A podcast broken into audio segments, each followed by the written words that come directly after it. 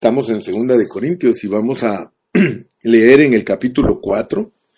Vamos a leer los versículos 16, 17 y 18. 16, 17 y 18. Dice así la palabra del Señor en el nombre del Padre, del Hijo y de su Espíritu Santo. Por tanto, no desmayamos. Antes, aunque este nuestro hombre exterior se va desgastando, el interior no obstante, se renueva de día en día, porque esta leve tribulación momentánea produce en nosotros un cada vez más excelente y eterno peso de gloria. No mirando nosotros las cosas que se ven, sino las que no se ven, pues las cosas que se ven son temporales pero las que no se ven son eternas. Estamos hablando acerca de los ministros, los ministros del nuevo pacto. Gracias a Dios por Segunda de Corintios, porque Segunda de Corintios se inicia con la autobiografía del apóstol San Pablo. Pero como les dije, y volvemos a repetir para que los conceptos estén bien claros con nosotros. La autobiografía de Pablo es peculiar. Pablo era un escritor muy maravilloso. Les digo que la autobiografía de Pablo es muy particular debido a que él nos da la autobiografía de un hombre que vivió la vida del Espíritu un hombre que comprendió que algo había dentro de él que no le pertenecía a él en su ser natural. Él descubrió eso. Por eso él, Dios lo usó tanto, porque Dios le reveló todas estas cosas que tienen que ver con el Nuevo Testamento, con el Nuevo Pacto. A pesar que él era un experto en el Antiguo Pacto, él era un hombre experto en el Antiguo Testamento. Pero él se dio cuenta que el conocimiento del Antiguo Testamento comparado con el conocimiento del Nuevo Testamento era basura. Fíjese, él tuvo por basura todo lo que al hombre le parece excelente, todo lo, lo que a los religiosos les parece algo súper. Para él vino a ser algo tan inferior comparado con el Nuevo Testamento, porque el Nuevo Testamento es una persona. Él es el nuevo pacto. Cristo es el nuevo pacto, Él mismo. O sea, mire, cuando uno entiende que todo en el Nuevo Testamento es una persona, Dios le abre a uno el entendimiento. Así que hoy vamos a continuar hablando de los ministros del nuevo pacto, pero vamos a ir viendo más aspectos de ellos, ya que todos los que querramos ser ministros del nuevo pacto, por supuesto que ministros genuinos, nosotros tenemos que entender cómo es que trabaja Dios en el nuevo pacto. El libro de Segunda de Corintios es una maravillosa contribución para el Nuevo Testamento, porque exhibe vívidamente la expresión de Cristo.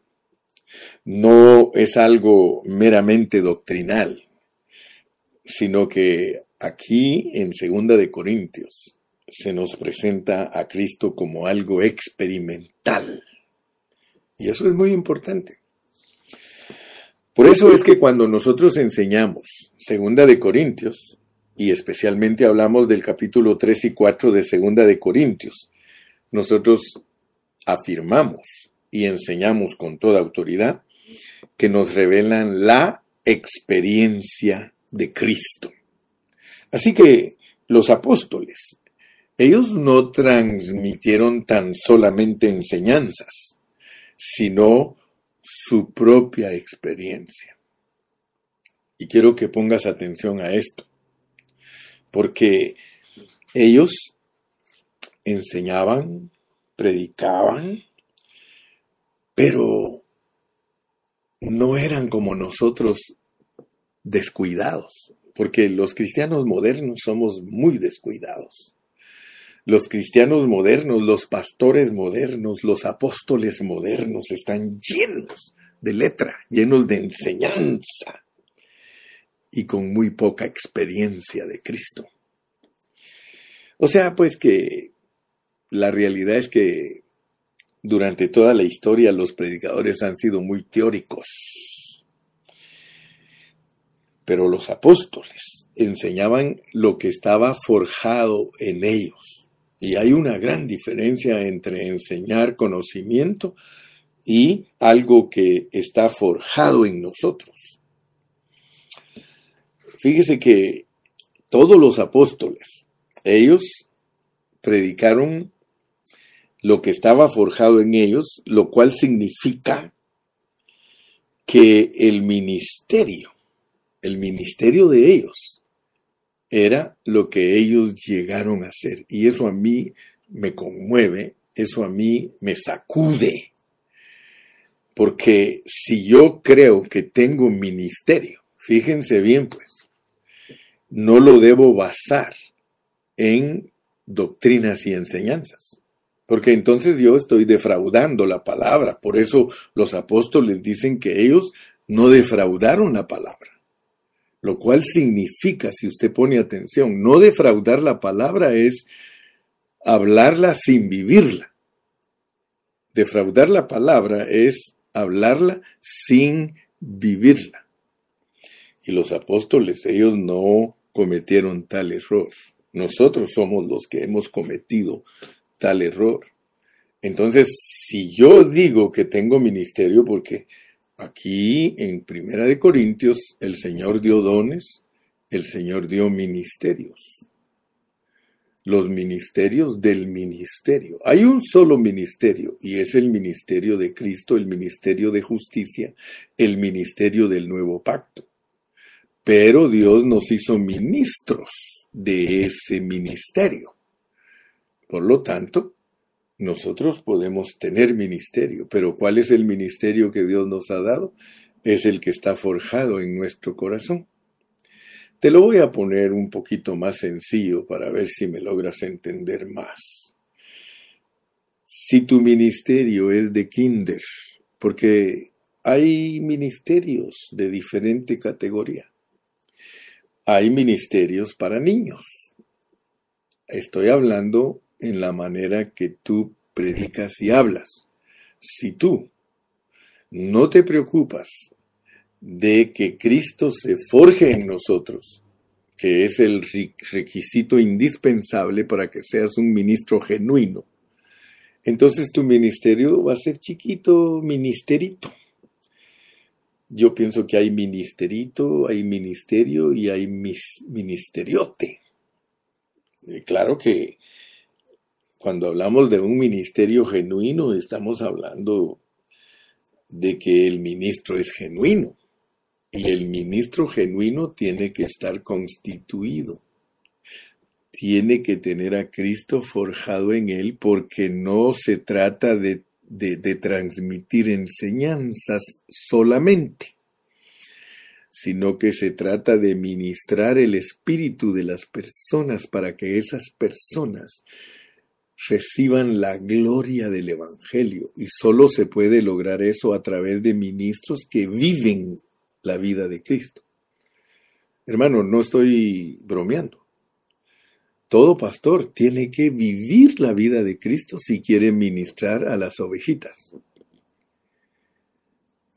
De otra manera, yo solo les estoy transmitiendo conocimiento. Si, si yo al hablar la palabra solo hablo lo que está escrito ahí en blanco y negro, pero no lo experimento, créeme, las ovejas no están recibiendo una bendición que Dios quiere que reciban.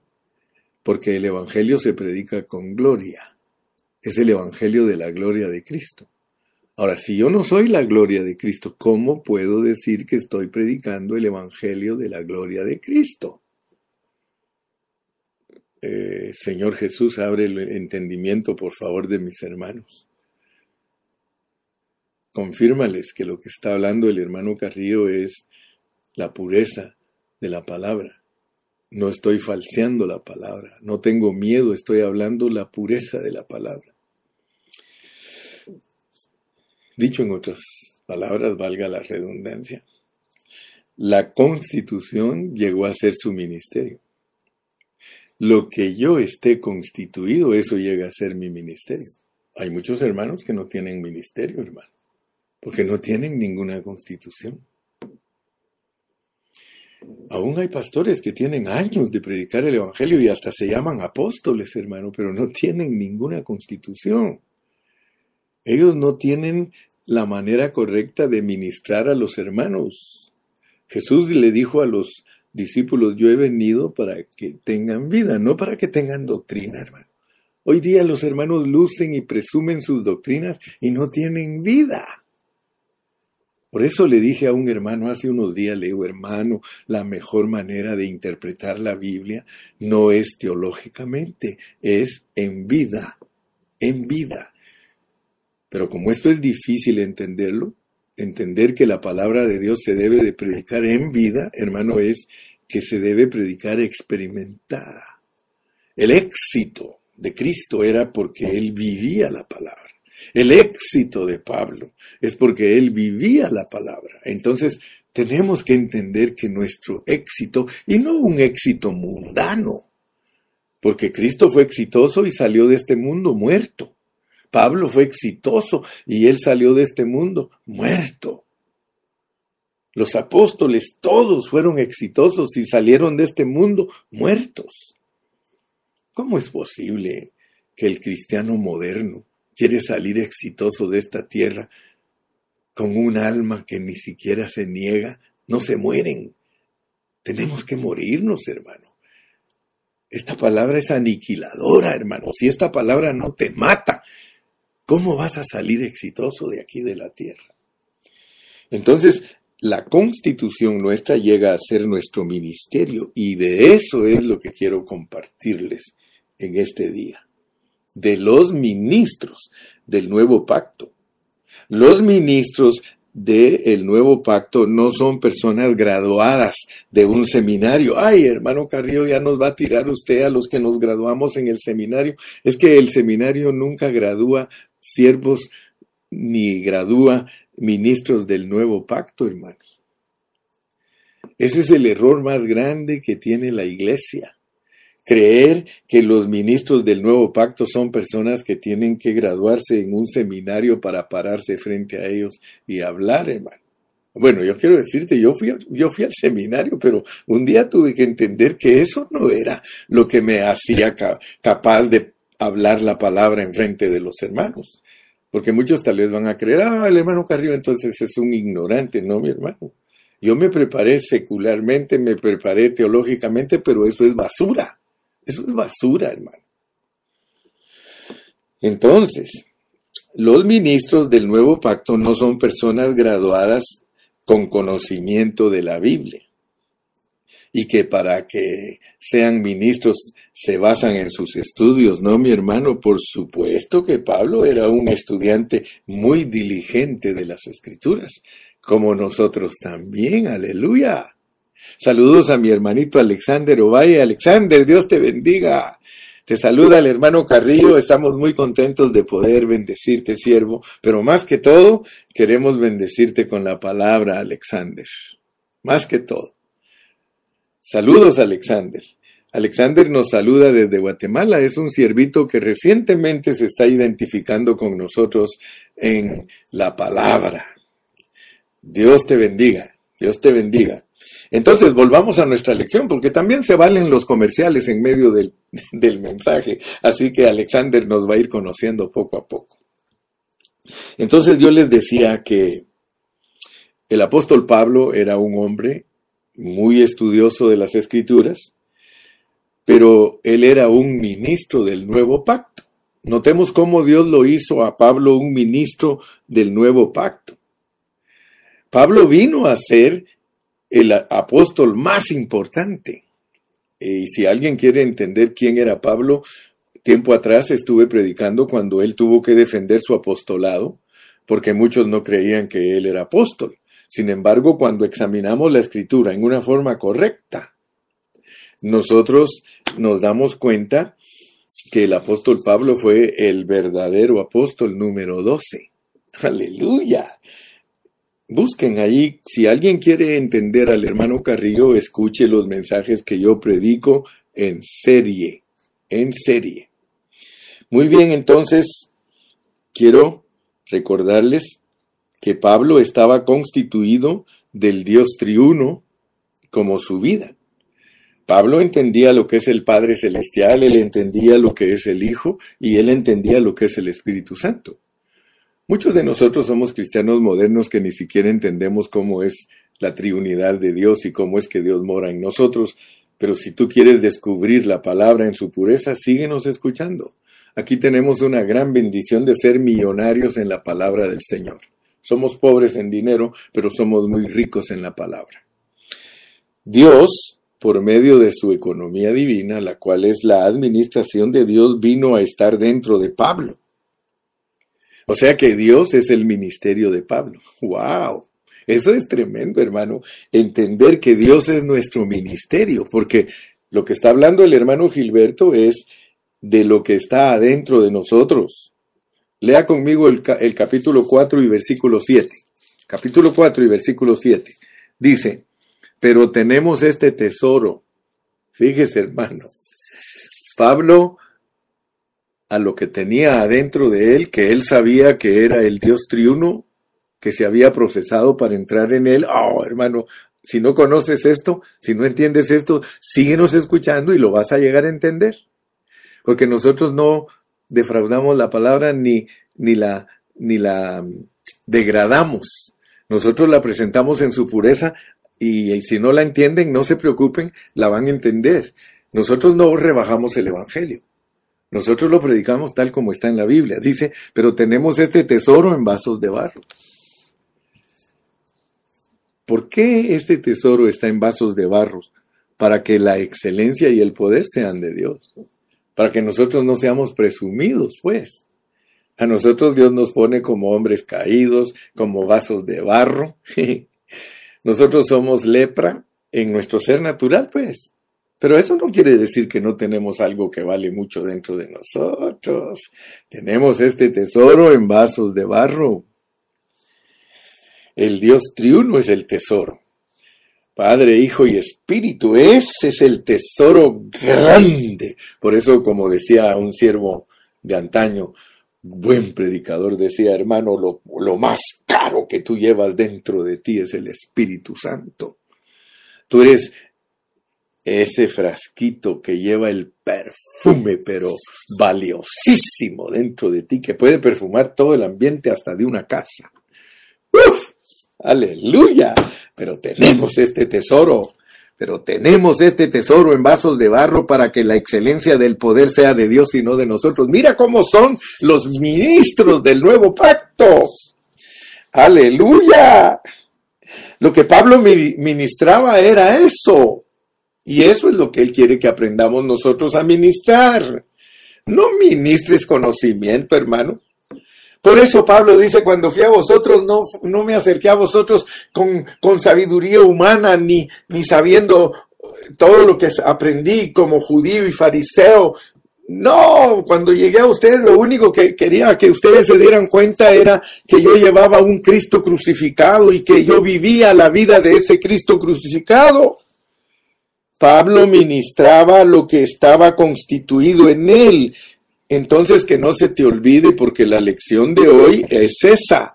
La lección de hoy es que nosotros debemos de ministrar lo que llevamos dentro. Sí. Lo que llega a ser nuestro ministerio es cuánto tenemos forjado de Dios. Por eso entre más nos transforme Dios, más lindo es el ministerio. ¿Por qué? Porque es más genuino.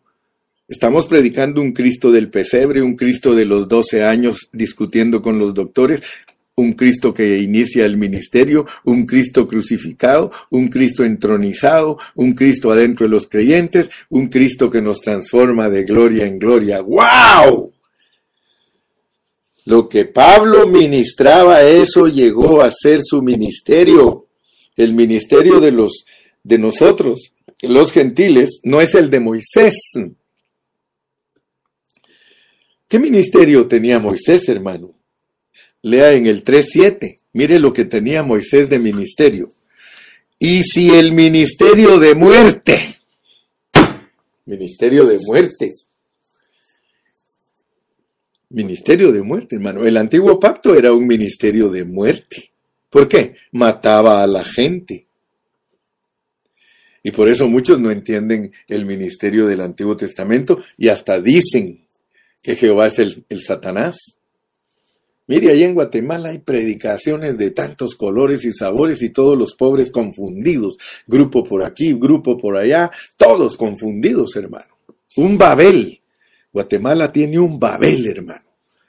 Y muy raro es el ministro en Guatemala que se preocupa por predicar la pureza de la palabra. Todos ellos están bien acomodados, apóstoles, fíjese, cada uno con su grupo apóstol y todos bien torcidos. Porque yo he visto y he oído, hermano, lo que predica cada uno de ellos. Puro conocimiento, puro conocimiento, pura letra. Ministerios de muerte tienen, porque la letra mata. Y si el ministerio de muerte, grabado con letras en piedras, está hablando del ministerio de Moisés, los diez mandamientos, fue con gloria.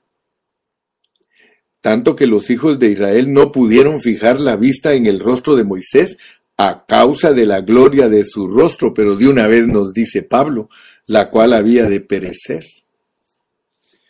La gloria del ministerio tenía que perecer, hermano, porque la gloria del ministerio de muerte no es el propósito de Dios.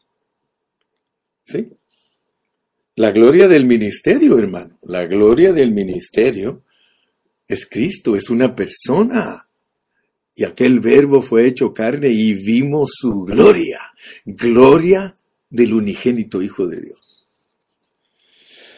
Entonces, mi amado hermano, yo quiero que por favor le pidas a Dios que te ayude porque el ministerio del Antiguo Testamento era glorioso. ¿Por qué era glorioso? Porque tenía una expresión. Gloria es expresión, hermano. Mire, si usted me escucha, usted va a ir aprendiendo términos que quizá nunca ha oído en su vida, pero usted los va a ir discerniendo, usted los va a ir asimilando, mi amado hermano. ¿Sí? Fíjate. ¿Qué quiere decir que el ministerio del antiguo pacto tenía gloria? ¿Qué significa? Que tenía gloria. Porque era algo para exhibir. Era algo para exhibir. Mira,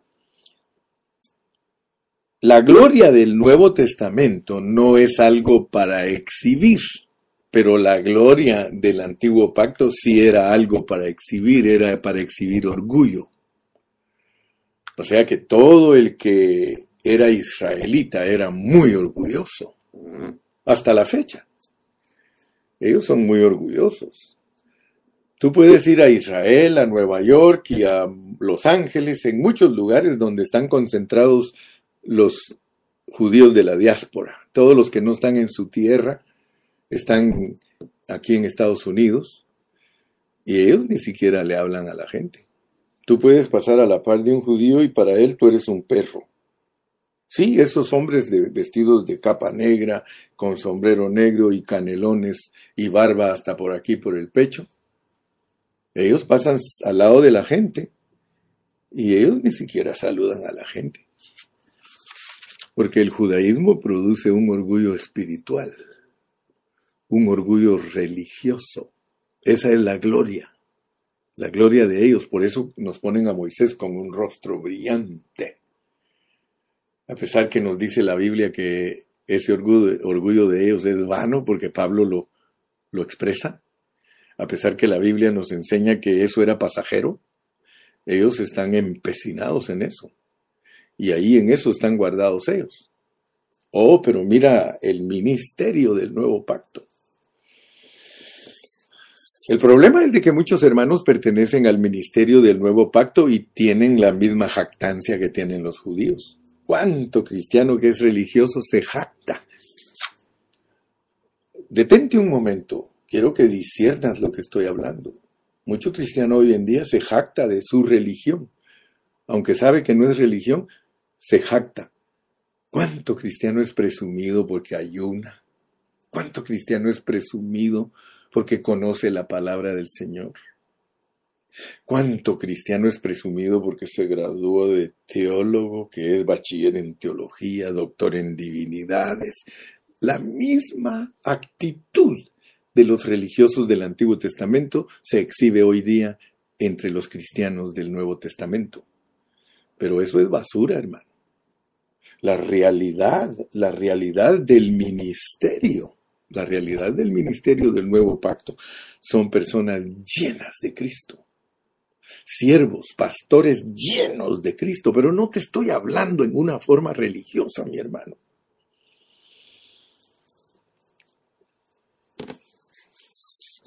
Por eso Pablo habla de dónde está la jactancia. ¿Dónde está la jactancia? Hermano, no podemos, no podemos jactarnos, porque no estamos en un ministerio de muerte. Nosotros estamos, mira, en un ministerio de justicia y del Espíritu. Lee conmigo 3.8. Segunda de Corintios 3.8. ¿Cómo no será más bien con gloria el ministerio del Espíritu? Ya te dije que leas bien la palabra, hermano. Cuando alguno lee el ministerio del Espíritu, cree que está hablando del ministerio del Espíritu Santo. No, no, no, no, no. Mira, está con minúscula está con minúscula. Lo que sí es correcto decir es que los ministros del Espíritu Santo son los que tienen ministerio del Espíritu versus la letra. Muchos todavía no saben la diferencia entre ministro de letra, judíos, fariseos, religiosos, jactanciosos, versus ministros del Espíritu con minúscula. Si tú captas esta diferencia, vas a entender la genuinidad del ministerio del nuevo pacto. Ser un ministro del Espíritu con minúscula es versus ser un ministro, ser un ministro de la ley, de la religiosidad, de la jactancia. ¿Por qué? Porque allí interviene el alma, el ministro del alma. Vamos a decir que el ministro de muerte es un ministro del alma. O sea que ministra el alma de las personas, mientras que el ministro del espíritu ministra el espíritu de las personas. Yo sé que cuando escuchas predicar al hermano Carrillo sientes la diferencia de canal. Sabes que estoy en otro canal, no estoy en el canal del alma. Almavisión, imagínate, hermano. Imagínate. Si el hombre saca lo que tiene dentro de su corazón, cuando le pone nombre a sus programas, Almavisión, ¿qué van a administrar ellos? El alma. Y por eso los pobres cristianos siempre están en esa decadencia, en esa pobreza espiritual. Hermano, yo no soy alma visión, yo soy espíritu visión espíritu, visión, pero como eso no, no rima, no concuerda, nadie le pone ese nombre.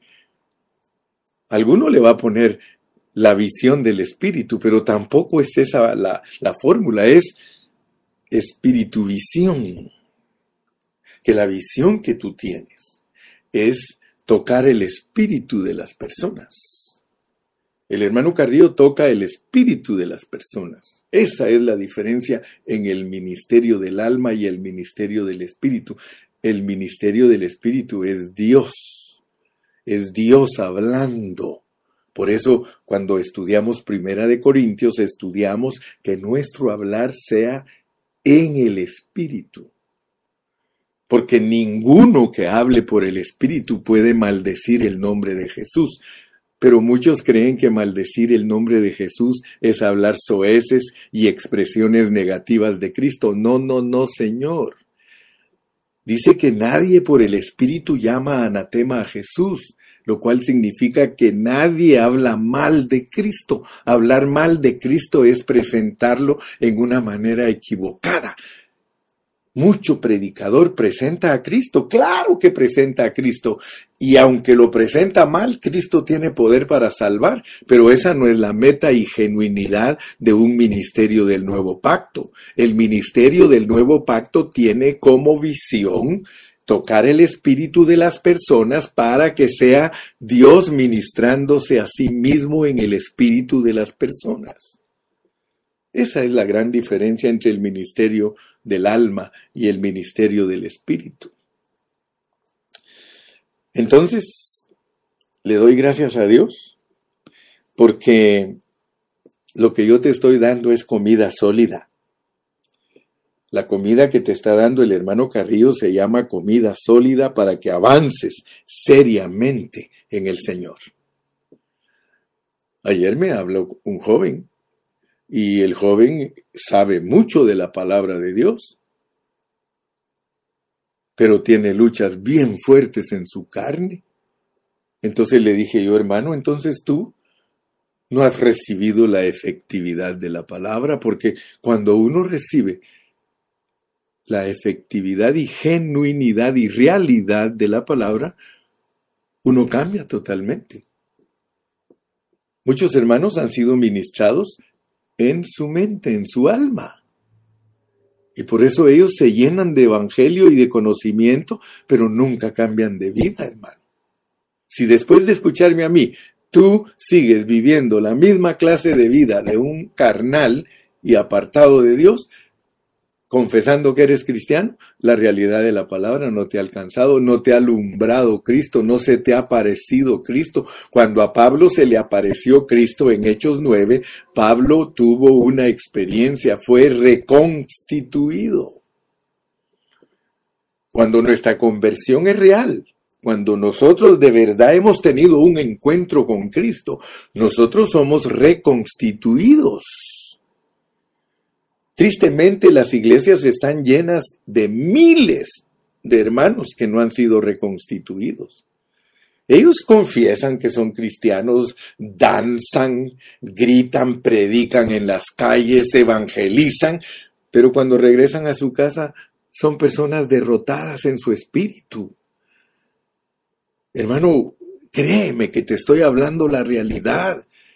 Yo he leído de casos de hermanos que hasta se suicidan después de ser pastores y predicar. ¿Cómo me van a decir a mí esas personas de que han tenido un encuentro personal con Cristo? Si cuando uno tiene un encuentro personal con Cristo, le alumbra la faz de Jesucristo. Pablo se encontró con una gran luz. Mateo, cuando Dios le, cuando Jesús le dijo, sígueme, él se encontró con esa gran luz. ¿Te has encontrado tú con esa gran luz, hermano?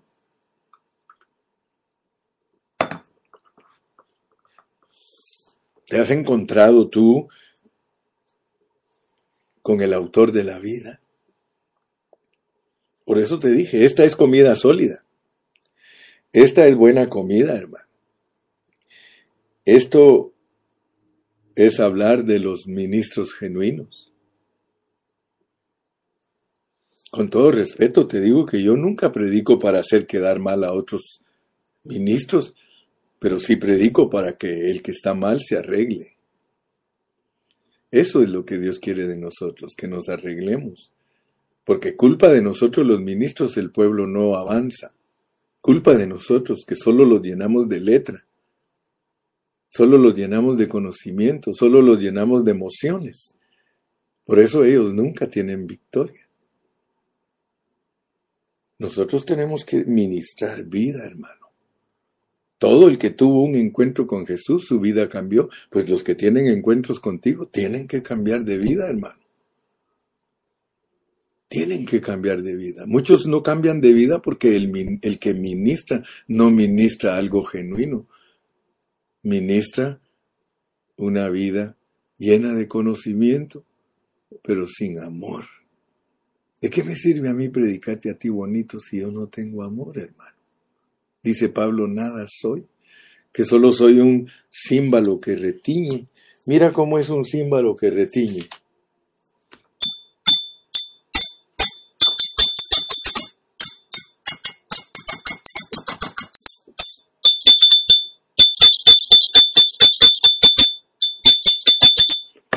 ¿Qué, puede producir ese ruido en ti?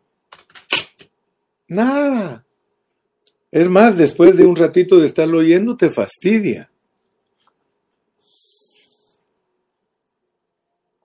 Pero si el ministro está constituido y te ministra la vida de Dios, tú ya no vas a ser igual.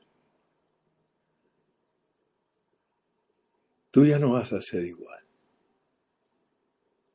If you listen the word of God, if the life of God is ministering you, you are not going to be the same anymore.